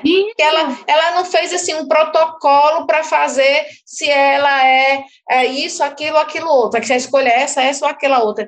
Ela disse, eu fiquei assim, eu achei tão, tão bonito, tá entendendo? Ela disse, a minha identidade sexual não é uma questão de escolha. Não, a minha sexualidade, ela não usou identidade, ela falou assim, a minha sexualidade não é uma questão de escolha Eu achei Porque eu até acredito, Sandra, que para a imensa maioria seria muito mais fácil e muito mais simples entrar para uma coincidência entre anatomia e subjetividade, Isso. muito menos esforço, muito uhum. menos esforço muito menos esforço do ponto de vista é, do social. Isso. Né? Uhum. Então, eu acho que não é, de fato, ela tem razão, eu concordo com ela, a não ser que disséssemos que é uma escolha inconsciente. É. Que, que vai acontecendo por uma série de situações que é. interpretações, o modo como cada um tomou, vivenciou, experimentou. Talvez ela tenha passado isso tudo. É, talvez ela tenha passado tudo isso, é, se, se pensando, e aí aquilo se construiu em algo tão genuíno que ela acha que foi um, algo que está tá posto na vida dela, né? Então é uma é, coisa mas assim, pense aí, é. quem foi? Pense nós adultos, assim, se a gente escolheu, eu vou ser isso. Não, não. quando você viu, seu interesse foi numa certa isso. direção, uhum. entendeu? Isso. É, é. Mas, assim, eu acho que como sociedade a gente precisa evoluir nessa questão. E eu queria dizer para os pais, já que estou falando para os pais, é Sim. claro que tem uma dificuldade adicional, tem uma dificuldade okay. adicional. É. Porque o que, que acontece quando se tem um filho? Você faz uma série de projeções. Uhum. Tem uma outra coisa que você faz, né, que é natural, é que você começa, várias coisas que você não foi, que você achou ah, que seria bacana que você fosse, você pá. começa a dizer, ah, mas ele vai ser, ele vai fazer, ele vai ter Isso. acesso a certas coisas que eu não tive, ele vai, eu não pude, sei lá, eu não pude fazer balé, pois ela vai ser bailarina. Erros que cometi, vai... erros que cometi, eu não quero que você vá eu por aí. Eu muito consequente, eu vou cuidar é. ao máximo, porque ele não vai ser isso. Isso. Sei lá, eu engravidei na adolescência, pois ela jamais não vai fazer vai. isso. Uhum.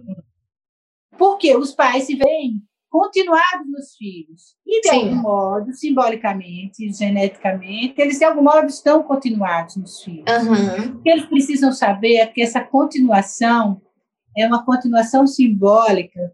E é uma continua eles na verdade é a continuação numa versão outra Isso. das quais ele não vai ter controle. Essa outra versão de uma espécie de continuidade é de um outro ser. Exatamente. De outro jeito. Eu uhum. gosto de às vezes quando eu estou conversando com os pais eu pergunto assim imagine que você passou fome né? Que você sofreu muito, porque teve uma infância muito pobre, uma adolescência muito pobre, e passou fome, e essa fome, essa pobreza lhe deu ímpeto, inclusive, para lutar, para não passar por isso, para que quando você tivesse uma família, ela não passasse fome. Ok. Sim. absolutamente digno e que uhum. certamente isso dá força a muitos pais para que lutar para que os filhos não passem pelas adversidades que eles passaram. Entretanto, imagine que você diga ao seu filho, olha, você tem que comer tanto, porque eu passei fome. Ele vai dizer, mas essa fome é sua que você passou. Ah, certo. Verdade. É. Né? Então, se isso a gente entende bem para a alimentação, essa fome foi do pai que passou, inclusive lá atrás, não é do adolescente. A gente precisa entender que as necessidades desse ser aqui, que está evoluindo, que está crescendo, é outra. Pois né? é, pois é. Nossa, é tudo que vai entrar agora na nossa mente. Olha, gente, o que a Andrea está dizendo aqui é uma questão de, de, de busca de reflexão, de parar para se olhar, para dizer como é que eu estou funcionando, né? Enquanto pais, o que é que eu estou querendo, né? O que, que é possível, pode até ser que algum filho é, tenha por ele, por decisão dele, ou que, que siga o que eu penso, né? Botando aspas nesse que eu penso aí, nessa condição, não é? Sim, alguns vão tá. se inspirar. Pode ser que se inspire, mas não quer dizer que tenha que, para eu ser um pai realizado, Sim. não tenha que ser desse modo. Sabe? E aí a gente volta, sabe, Sandra, para uma questão é, a questão que a gente falou no começo, que eu estava dizendo como o pai pode evoluir com a adolescência do filho, quanto ele pode aprender, crescer como ser, como pessoa, como gente, aprender o que ele nem pensava que poderia aprender. É uma riqueza aí, o que a Andrea está colocando agora, é uma riqueza. Pais se olhem como gente, né? não isso, só como pais. Né? E aí, eu acho que uma outra coisa que a gente precisa desenvolver aí, eu acho que isso é amplo, um pouco mais de compaixão, sabe? Uhum. É, um pouco mais de tolerância com as fragilidades. Esse filho que está crescendo. Primeira coisa também, a adolescência ainda é um tempo de esboço. Não é tempo de fechar nada. é um tempo de experimentação. E às vezes experiências, por exemplo, homossexuais, transgênero, Sim. elas são experiências, não significa ainda consolidação. Uhum. Eu nem sei se o ser humano se consolida efetivamente. Uhum. Sim, sim, É, então, calma um pouco, para não fazer uma catástrofe de uma experimentação. E bom, se fosse consolidando, que vá, porque se é Uhum. esse o modo que essa pessoa consegue se organizar, se você retira isso, você está tirando uma condição dela de se organizar. Né? Se você tenta retirar isso. Pois e vezes é. é tentar retirar o irretirável. Ela pode não exercer, mas não se retira, porque é uma Uhum. verdade fundamental. É Exatamente. Olha, ah, pessoal, veja essa, é, é, são, é, um, é um turbilhão de, de reflexões importantíssimas, né, de, de verdade, de coisas que estão tão claras, né, na fala de André, estão tão claras para que a gente possa ir processando na nossa mente é, de acordo com o modo, né, com o nosso processador, né, o que é que rola na nossa mente, e a gente vai introduzir essas informações que não são informações, são, são opiniões técnicas, são opiniões de vivência, de, de, de atendimento e de, de tratar clínicas, né, Sandra? clínicas, exatamente, né? Então, é, é, mas que então elas estão tendo colocadas aqui de uma forma muito simples e muito é, esclarecedora, para que a gente reflita e promova essas melhoras do nosso, do nosso modo de se relacionar. Eu, enquanto adolescente, eu, enquanto pai ou mãe de adolescente, essa coisa, essa, essa questão toda. Né?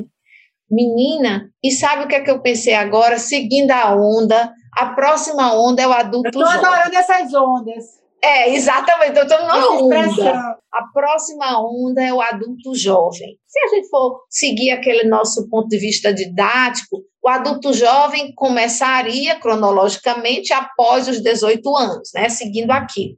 Mas eu sei que você tem uma condição aí interessante de start dessa fase com uma relação com a vida, né? O que é que com, a- com- com o, o momento de vida que o adulto jovem tá, o- quando se torna adulto jovem, em que, simbolicamente, em que momento de vida que a gente pode pensar. Então, vamos embora, vamos embora agora passar essa primeira onda, que a gente ainda tem tanta coisa para falar, mas vamos para a segunda. Agora eu me lembrei, assim, nesse contexto, o pessoal está falando segunda onda em relação a um contexto, se a pessoa escutar isso em outro tempo, é, Pandemia. essas pandemia, né? Mas não, nós estamos Ah, falando não, sobre não é onda da vida. Vamos voltar a enxergar o mar e a gente está falando com uma sequência da onda do mar. Né? Vamos Uma da pensar isso, existência, não é? da existência, que seria o adulto jovem.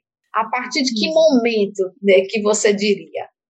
Então, Sandra, eu acho que a, a gente tem aí de novo o- a, a lei né, que se vai marcar a adolescência até os 18 anos, portanto, pós-adolescência é o tempo adulto. Eu acho que é muito importante que a gente tenha essas marcações. Por quê? Porque se a gente olhar as sociedades primitivas, as sociedades tribais, elas tinham rituais de passagem que elas marcavam aqui começa tal coisa. Aqui começa o tempo da adolescência, aqui termina a adolescência. Então, a gente vê isso nas tribos indígenas, ainda hoje.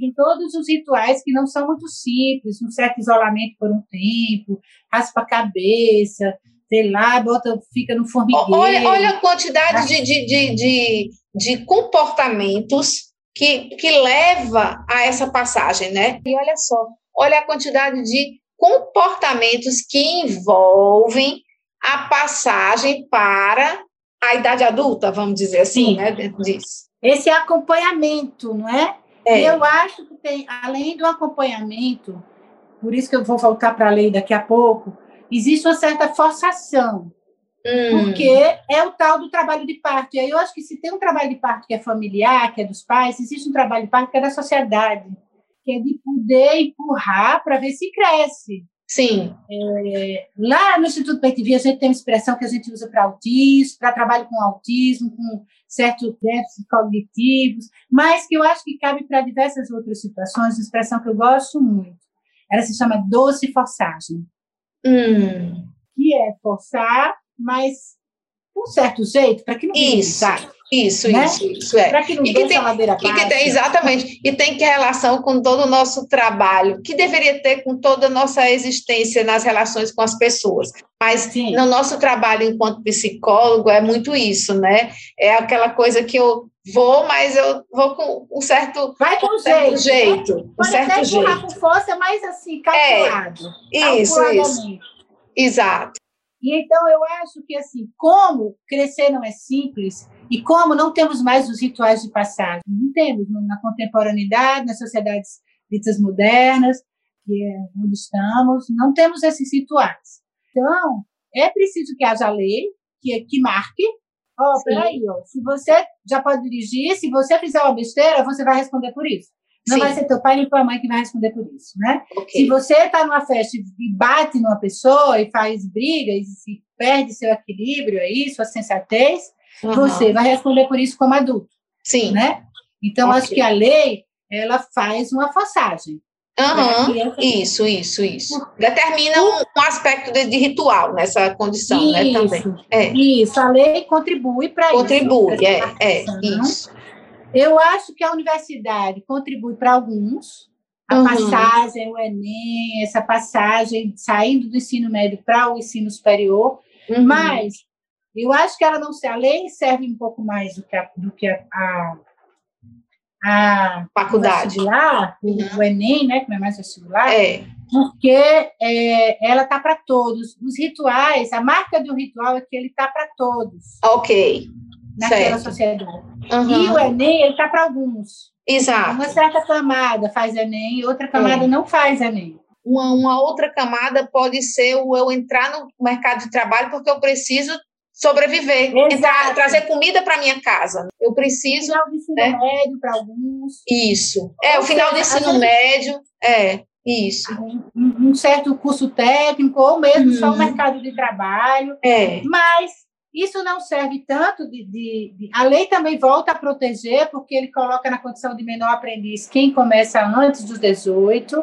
É. Né? Então, é como se a gente tivesse encontrado.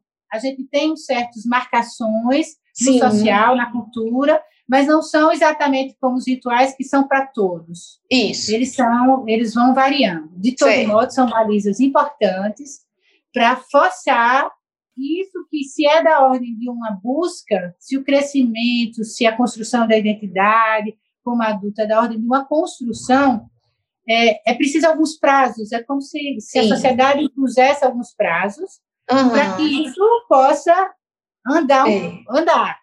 Isso, exatamente. Porque, senão, é, o que a gente vai acontecer, primeiro, existe isso, a lei que faz isso, mas a gente sabe que corre em paralelo por exemplo, quando a gente pensa que a entrada na universidade é o começo do fim da adolescência, a gente uhum. vai entender, e a lei também faz isso, tanto que pode colocar, por exemplo, a nível de declaração do imposto de renda. Uhum. Se está tá na faculdade, ainda está em casa, os pais podem declarar como dependentes até 20, eu não sei Sim. se é 22 ou 24 anos. Uhum. Acredito que é 24, estou em dúvida. Ou seja, então essa seria uma prorrogação máxima, digamos certo. assim. Entendi. Terminou o nível superior, vai-se embora, porque vai-se embora como vai ser gente na vida, uhum. porque já passou o teu tempo de adolescente, já passou tua fase, pensando a adolescência como uma fase de transição entre infância e tempo adulto, essa transição já acabou. Isso, isso. Mas no consultório a gente sabe o quanto Uhum. Em, em alguma medida, alguns se demoram muito longamente nisso, e aí as dificuldades são várias, às vezes do, da, do próprio da própria moça, do próprio rapaz, dos pais, né, uhum. dos pais participa. Tem várias Isso. questões que tem que ser vista caso a caso, né, na Pois é.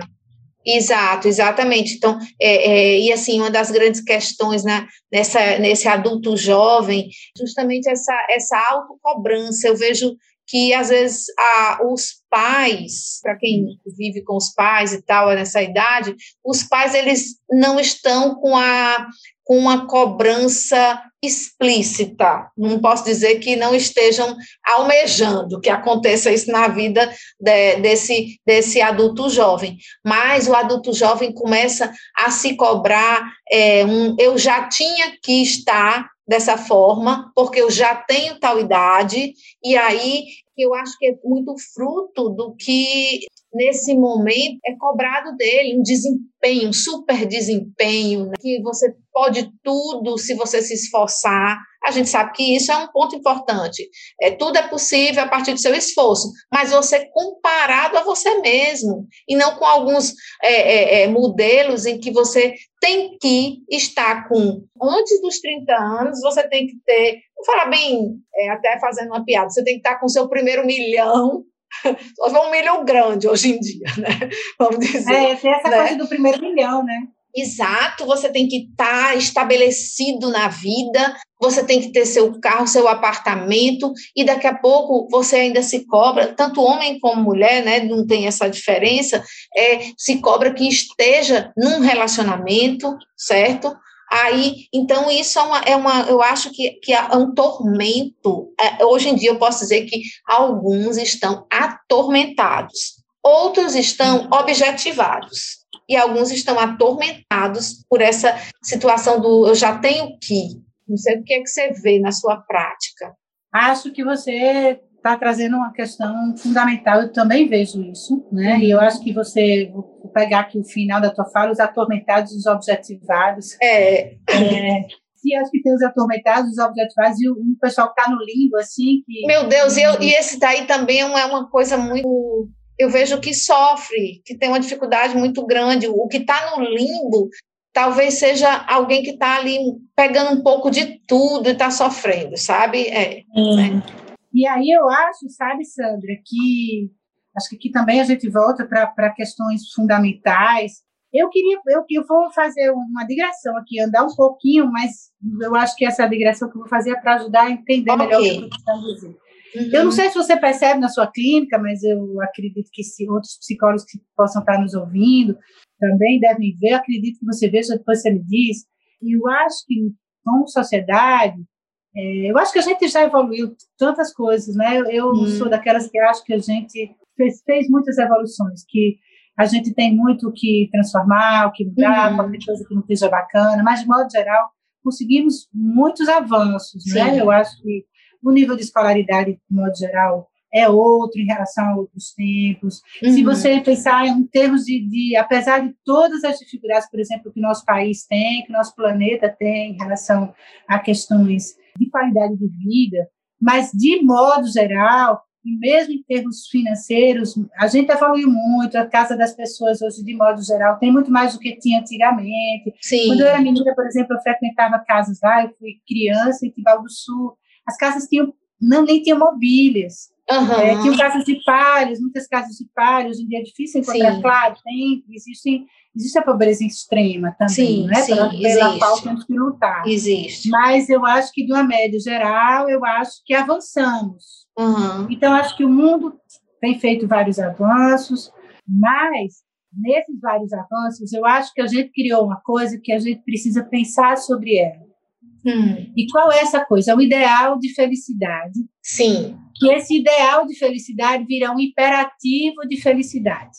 Verdade. Verdade. Então, às vezes, os pais vêm, trazem seus filhos, os pais bastante angustiados por alguma questão, e eles dizem assim: tudo que eu quero é que ele seja feliz. Sim. Gente, tudo que eu quero é que ele seja feliz é nada, mas pense aí ser feliz. Então, eu acho que a gente precisa rever nosso ideal de felicidade. Isso. Se ser feliz é poder estar bem, um certo apaziguamento na vida, gozando de uma certa alegria de viver, ok. Mas ser feliz precisa incluir que eu, em alguns momentos, estou triste. Em alguns momentos, eu estou, assim, não platô, nem triste, nem alegre. Uhum. Né? Em Isso. alguns momentos eu estou angustiado porque eu estou com dúvidas, eu estou para parir uma nova posição minha na vida. Ok. Estou angustiado com isso. E se você não, se a gente não consegue suportar que isso é tão humano e apesar de dolorido, tão bonito e tão importante quanto a felicidade, eu não estou falando de masoquismo aqui. Não, de forma eu alguma. Estou falando que é tristeza. Estou fal tá falando das emoções que fazem parte do, do viver, do ser humano, do ser gente. E a gente é, exatamente. Isso. A é. gente não tem tolerância para suportar é, isso. Isso, isso. E aí isso a gente vai vendo nos pais, mas aí eu acho que já que a gente está falando de adulto jovem, uhum. eu acho que eles não têm essa tolerância que a gente vê, não estou generalizando, mas é frequente que a gente não vê, que a gente veja eles sem uma tolerância para a frustração, uhum. para a dificuldade, Sim. para os obstáculos, né? Isso. Porque parece que tudo tem que estar só vale se tiver muito na ideia, porque é outra ideia que é da perfeição. Isso, exato. É? Essa, essa ideia da perfeição, junto com esse ideal de felicidade, é, vamos dizer assim, é o combo do mal-estar. É o combo do mal-estar, né? Não é Aí... que depressão é uma das doenças que mais temos. Pois Por é. Por quê? Porque como ficamos num, num, num, no pico, esperando que a gente esteja no pico máximo, tem um ditado popular: quanto maior a subida, maior a descida, maior a queda. Se a gente uhum. fica esperando demais, eu não estou dizendo que a gente não aposte no crescimento, que, que almeje, que anseie, que, que aspire. É. Que, que, que sonhe, né? Para isso, que isso. lute por isso. É. Mas que não esqueça, eu acho que o fundamental de lembrar é do prazer da caminhada, gente. Era o que eu ia é. colocar para você agora. É o que falta é que eu entenda que existe uma trajetória e que eu preciso degustar essa trajetória. Eu digo muito às, às pessoas, é, quando a gente está pegando essa, esse, esse tipo de demanda, é de, gente, vamos degustar essa trajetória. O que é que me aparece aqui no meio disso até eu chegar naquele ponto? A minha felicidade, conforme digam, é, não é só chegar naquele lugar, é todo esse caminho. E é que eu estou vivendo para isso. E, e, como sociedade que evoluímos, por exemplo, com as tecnologias, facilitamos muito a vida, é como se a gente tivesse associado esforço à infelicidade. Pois então, é. Ou imperfeição. Se é para fazer esforço, então esse é muito é. ruim. Você né? sabe que também é ótimo usar isso, porque muitos dos adultos jovens, ou qualquer um de nós, o primeiro exemplo que você deu no início, o esforço que se faz numa atividade física, num alongamento, todos se esforçam para fazer isso. Então, eu preciso me esforçar para poder experienciar, para viver essas emoções também, para chegar onde eu quero, né? Todas as emoções, todos os tipos de emoções. E eu acho que a outra questão que é contemporânea, que nos atinge a todos, mas que eu acho que o adulto jovem como adolescente vão exemplificar bastante, mas nos atinge a todos, é a dificuldade com a espera. Nós temos ah. uma lógica da aceleração, da imediatez, a gente quer tudo para ontem. É. Ou a gente quer tudo como se fosse um controle remoto, que a gente clica aqui e a coisa acontece. Isso. Você tocou Mas, no ponto que é o, é o grande. Falamos do como, estamos falamos da, do ideal de felicidade, daquela da perfeição, e agora é dessa desse imediatismo. imediatez. Pois é, imediatez, vamos chamar assim. Então, a gente está acrescentando. Então, é isso, isso é uma grande verdade, André, que você está colocando. Eu, eu quero isso para daqui a pouco. Eu quero isso, isso para hoje. E existe todo impulsionamento em, às vezes, é, em certos manuais de instrução que são colocados para as pessoas, Sim. né? E que manuais de instruções e instrutores que não consideram o sujeito, que Sim. não consideram aquele indivíduo, porque eu posso ter um parâmetro. Como é que vai ser para aquele, né? É, eu posso ter um parâmetro, eu posso ter um manual de instrução. Eu estou aqui com um fone e o meu filho, eu disse, me ajude a fazer aqui. Ele disse, cadê o manual de instrução? Então, o manual de instrução é interessante, mas quando se trata de ser humano, ele precisa saber aplicar. É um crivo que eu vou colocar aqui para fazer uma nova leitura não é verdade? Manual de, manual de instrução é um parâmetro. É um parâmetro. É, é, mas o pessoal está usando o manual de instrução. Alguns conseguem se dar muito bem com os manuais de instrução, mas outros não conseguem. Eles até se aprisionam a isso. Mas uma sensação de inadequação, não é? Isso. De não isso. caber no mundo, de não caber isso. na própria vida, de não isso. caber nos grupos, né? E, isso como é diz o popular, pendurar as chuteiras muito cedo. Sim. É um pendurar a chuteira que a gente fala, eu dizer assim, não é para mim, é o que você está dizendo. Desistir. Não, isso, isso. não é para mim. E aí achar que aquele primeiro plano que não deu certo, entre aspas, que é o fim, que ele é um incapaz, um perdedor, um fracassado a partir disso, e que tudo mais que faça não faz sentido. Essa eu acho que é o grande manejo a gente precisa fazer na nossa mente é de que o que aparentemente não deu certo não lhe coloca como um fracassado, e sim uma coisa que não deu certo, e continue. Sim. E, na verdade, o que não deu certo pode ensinar enormemente. Sim. O não deu certo é um caminho para o dar certo no outro momento. Muito bem. E não seria encontrado se não tivesse não dado certo. Pois é. Exato. Por isso que o manual de instrução, ele é apenas um parâmetro. É interessante, mas que a gente não pode se escravizar ou achar que tem que seguir daquela maneira. Isso. Sabe? Então é importante então, retomando isso. aqui aquela ideia Sim. do controle remoto, Uhum. eu queria brincar com essa palavra controle remoto, Sandra, Ah, porque, na verdade, o que temos é um controle muito remoto de Hum. todas as circunstâncias. O campo da vida é o campo da experimentação. A gente não tem controle exato dos resultados.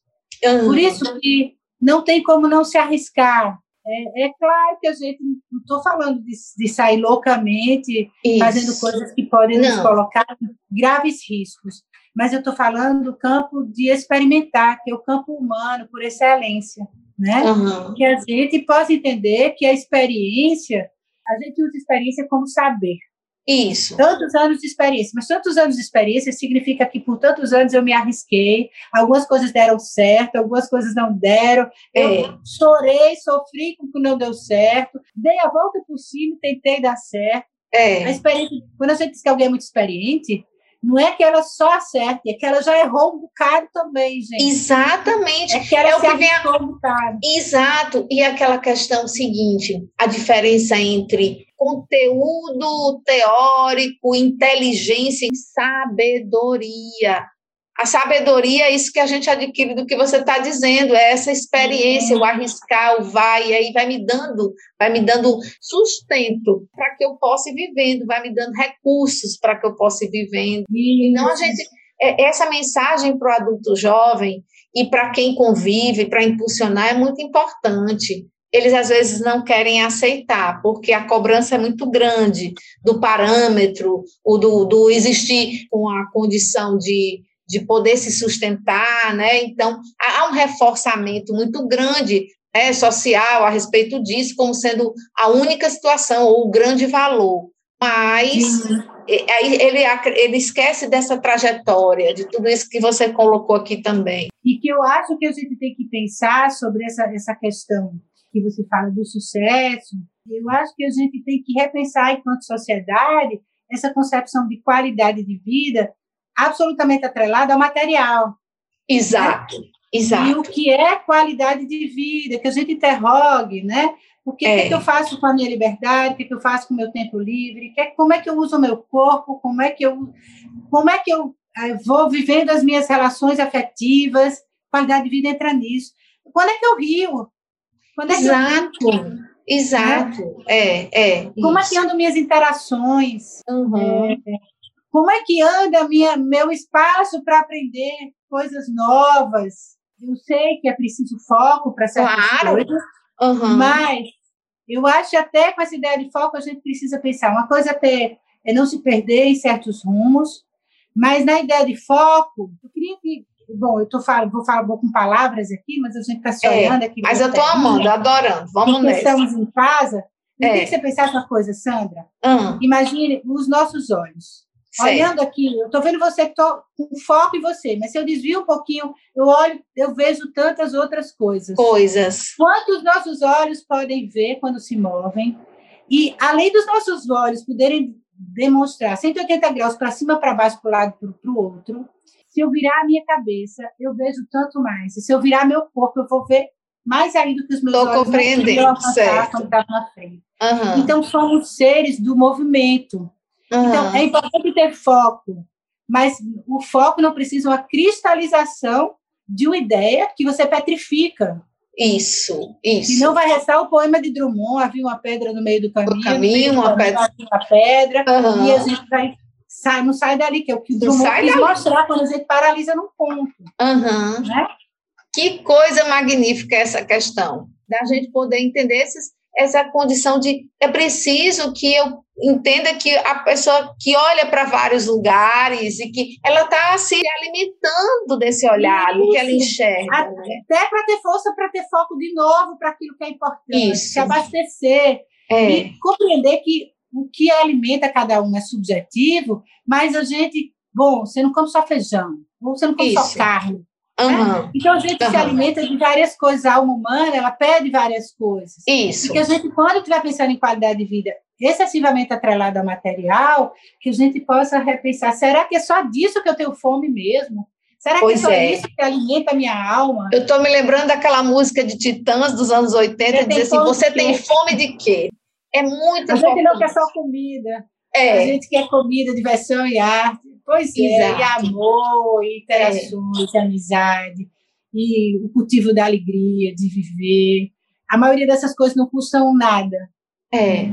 Pois é, olha, gente, é tanta coisa para a gente falar e é tão agradável e, o, e a fala de André é tão maravilhosa para nós, é, traz tantos alimentos né, para essa nossa fome de, de viver, de, de poder, enquanto profissional, ter recursos para ajudar o outro e tal. Então, é, tão, é tão maravilhoso que a gente passaria aqui várias semanas conversando. A gente desligaria, ia comer e voltava. Olha as necessidades que constituem o ser humano, o ser vivo, mas é tão bom estar aqui que a gente passaria o resto do dia nessa nossa conversa. Mas esse ponto que André tocou agora, eu acho que é um ponto importante para essa mensagem que a gente pudesse concluir por hoje, viu, Andréa? Mas tá a gente vai tomar, a gente está aqui, já está se amarrando a você para outro dia essa condição do ir em busca do que, que eu tenho fome, da busca do que, do que me faz bem, do existir, não só atrelado a tantos parâmetros. Então, eu acho que é, isso toca num ponto da escolha profissional também, tão cobrado do, do jovem que vai ingressar numa faculdade, e o mercado de trabalho, isso não dá dinheiro, isso não é isso e aquilo. Então, gente, calma nessa história, deixa esse indivíduo achar o seu caminho, os seus gostos, o que é que ele tem, o que é que vai constituir aquela pessoa em termos de exercício de uma profissão e não só o que ele vai ganhar no final. Sem romantismo, sem, sem achar que a, que a gente está viajando na Porque vida. Essas questões vai... são pertinentes. Uhum. Elas não podem dominar toda a lógica, toda, toda a condução da vida. Isso, né? Isso. Exato. E aí eu acho, Sandra, eu queria trazer, sabe quem? Se a gente está falando de caminho, eu me lembrei de um poeta antigo da Espanha, Antônio Machado. Sim. Eu acho que essa frase sim você deve conhecer, acredito que muita gente que esteja escutando deve conhecer, que é um trecho do poema, uhum. onde ele diz o seguinte: caminhante, não há caminho. O caminho se faz ao caminhar. Eu acho que esse, esse poema ele é grande. Sugiro que vocês vão olhar aí na internet, está lá, Antônio Machado. Uhum. É, mas é isso. Tem que se lançar, tem que se arriscar, tem que caminhar para ir sentindo, para ir adequando, para ir levantando quando cair, para ir tentando consertar o que se atrapalhou. Isso para pais, isso para os adolescentes, isso para os adultos jovens, isso para o ser humano em qualquer tempo da vida, não é não? Que beleza de fechamento desse momento. Vamos caminhando. Eu, eu Bora. lindo, verdadeiro, maravilhoso para que a gente possa sintetizar todas as verdades que foram esmiuçadas aqui, estimular a cada um que está nos escutando, quer seja adolescente, quer seja adulto jovem, quer seja pai, mãe, e estimular. Avô, avó, sei lá quem, né? Avô, avó, de que configuração familiar existe, hum. mas tudo isso. Então, o poema é a beleza e a verdade de tudo isso que a gente falou hoje aqui, certo? E assim, eu queria agradecer a Andréia, a Connect Cogni, agradece a Andréia, eu agradeço em meu nome, em nome da Martina, da Débora, esse tempo tão maravilhoso que passamos aqui juntas, certo? E que eu acho que vai ser tão bom para todos os, as, os nossos ouvintes, né? Vai ser um tempo bom escutá-la. Eu sugiro que vocês possam escutar, reescutar e reflitam sobre muitas coisas que foram ditas que podem ser de grande ajuda, de mudança, de, de transformação dentro dessa nossa temática, adolescente e adulto jovem. Certo? Eu agradeço demais, André, por estar aqui com a gente hoje. Eu também agradeço muitíssimo, Sandra. Foi um grande prazer conversar com você. E agradeço a Connect Cogni, então, também, não só no seu nome, mas a Martina e a Débora. Tá certo? E parabéns pela iniciativa, é muito bacana o que vocês estão fazendo. Ok, obrigada. Então, pessoal, encerrando o bloco de hoje, adolescência e idade madura, é tudo isso. Muito obrigada, Andréia. E anunciamos a nossa próxima entrevista. O bloco temático Idade Madura e Envelhecimento. Abrindo esse tema, contaremos com a doutora Luana Castro Macedo, médica geriatra pela Sociedade Brasileira de Geriatria e Gerontologia, professora da UFRN e sócia da Ativo Envelhecimento. Até lá! Conecte Cogni, projeto Saúde Mental. Conecte-se com a vida.